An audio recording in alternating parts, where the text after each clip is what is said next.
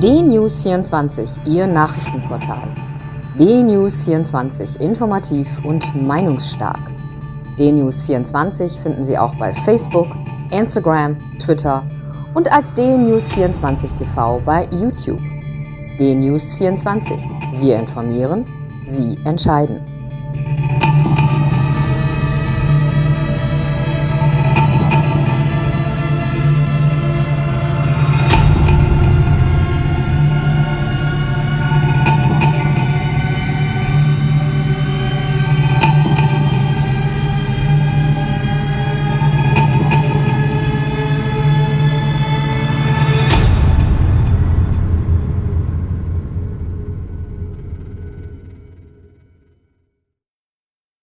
Guten Tag, ich bin Uwe Matthias Müller und ich freue mich sehr, dass wir heute wieder einige Gedanken miteinander teilen können.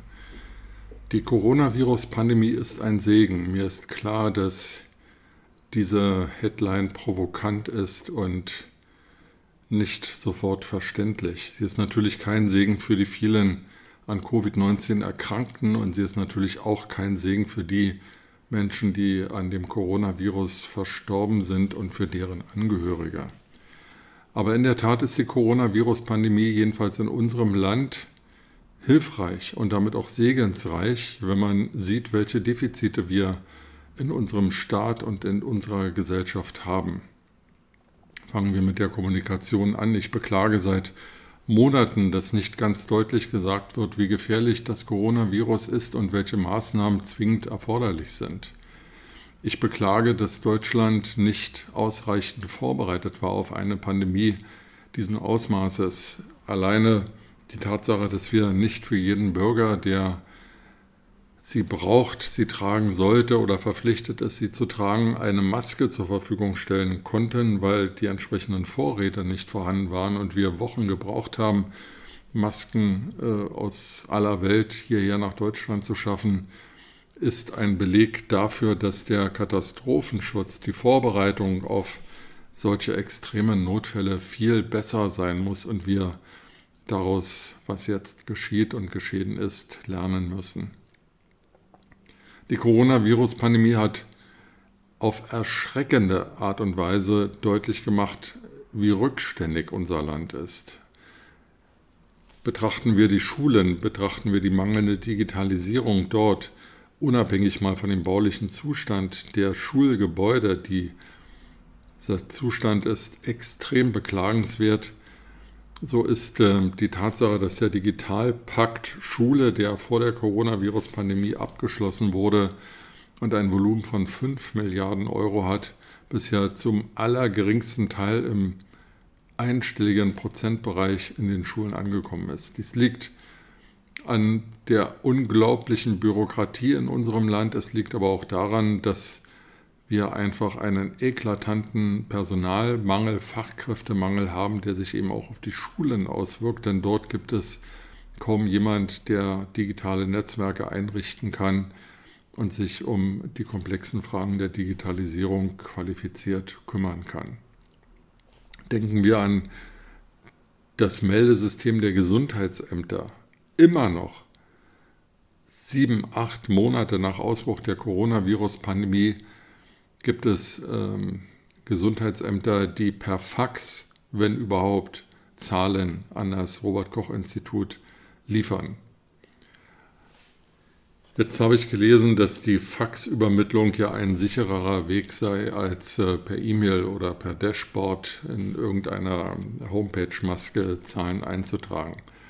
Wer so argumentiert, könnte auch argumentieren, es sei gar nicht gut, dass so viele Automobile in Deutschland fahren. Man solle eher auf Pferdefuhrwerke setzen, weil die weniger gefährlich seien. Oder man solle auch diese Pferdefuhrwerke abschaffen, weil das, was die Pferde ausscheiden, zur Umweltverschmutzung beitrüge. Das ist so ein Quatsch im 21. Jahrhundert, dass es wirklich erschreckend ist, dass man überhaupt auf solche Argumentationsketten verfällt. Der gesamte öffentliche Dienst ist nicht nur personell überaltert aus demografischen Gründen und weil er in den letzten Jahren äh, fast zu Tode gespart wurde, er ist auch nicht digitalisiert. E-Government ist etwas, was in Deutschland einfach nicht funktioniert. Es ist nicht angepackt worden. Wir beklagen eine schlechte Kommunikation und einen, einen Flickenteppich an Maßnahmen, die die Coronavirus-Pandemie eindämmt. Und dann wird darauf hingewiesen, dass es ja auf regionaler und lokaler Ebene ganz unterschiedliche Entwicklungen gibt, was auch richtig ist. Und es wird darauf hingewiesen, dass der Föderalismus zwar anstrengend sei, aber funktioniere. Das mag so sein. Ich bin bei den Diskussionen der Ministerpräsidenten mit der Bundeskanzlerin nicht dabei. Man hört dort ähm, sehr unterschiedliche Dinge, was die Qualität der Diskussion anbelangt und ähm, die Wege zu irgendwelchen Einigungen anbelangt. Fakt ist jedenfalls, dass Maßnahmen, die in solchen MPK-Konferenzen beschlossen werden, ähm, häufig auf regionaler Ebene irgendwelchen Gerichtsbeschlüssen nicht standhalten. Das zeigt entweder, dass unser Gerichtswesen uneinheitlich funktioniert und damit auch nicht akzeptabel ist, denn es kann nicht in einem Bundesland Recht sein, was in dem anderen Bundesland Unrecht ist.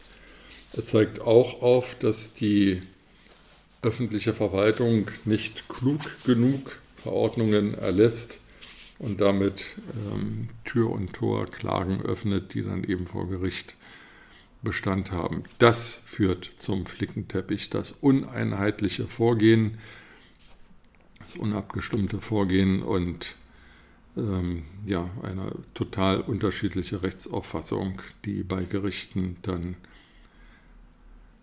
vorhält. Was noch?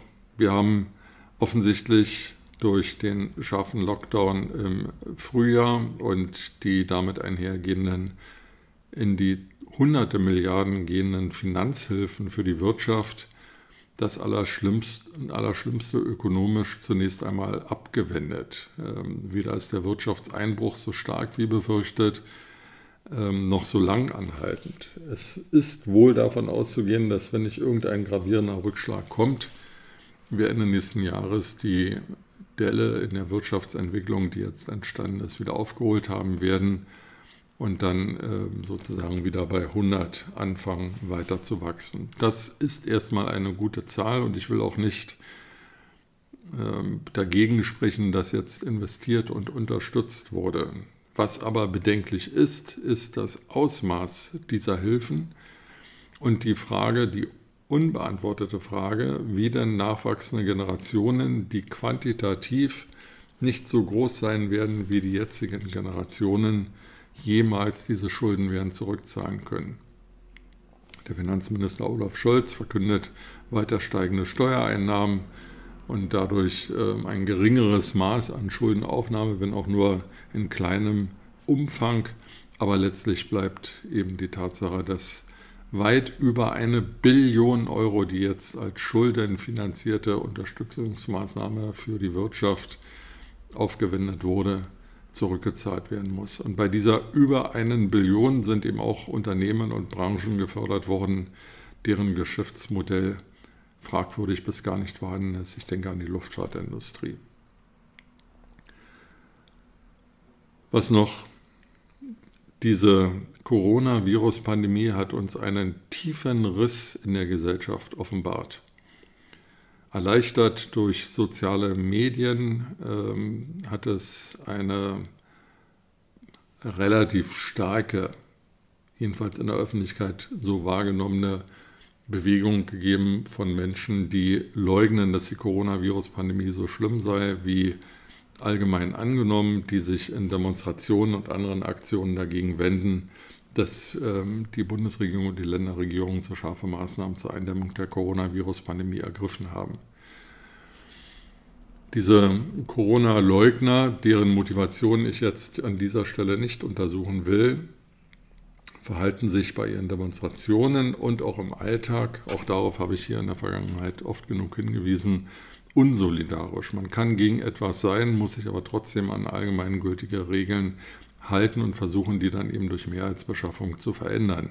Das tun diese Menschen aber nicht, sondern sie gehen ohne Abstand und ohne Maske äh, nicht nur auf Demonstrationen, sondern auch in die Öffentlichkeit und äh, gefährden damit sich, was uns eigentlich noch egal sein könnte, aber eben auch äh, andere.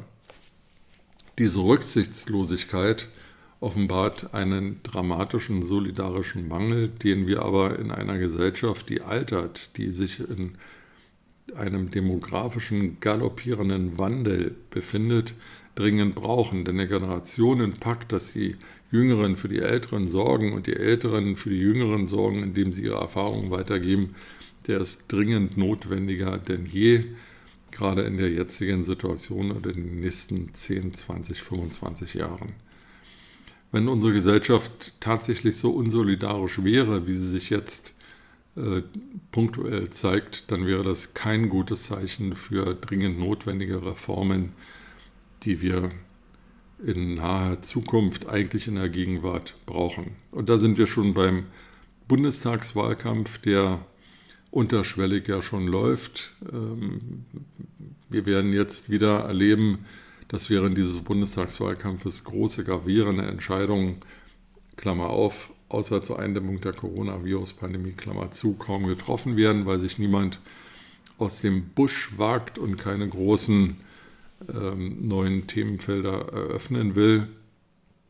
Und ähm, die Politik der Bundeskanzlerin und langjährigen, jahrzehntelangen CDU-Vorsitzenden Angela Merkel, die Leute nicht zu beunruhigen und ähm, durch dieses mehltauartige Schweigen über gesellschaftliche Herausforderungen ähm, sozusagen ja, den Mutti-Effekt zu erzielen und ähm, über den Dingen zu schweben, ist ja nur einmal während der Flüchtlingskrise 2015, 2016 aufgebrochen worden und ihr damals bis heute um die Ohren geflogen.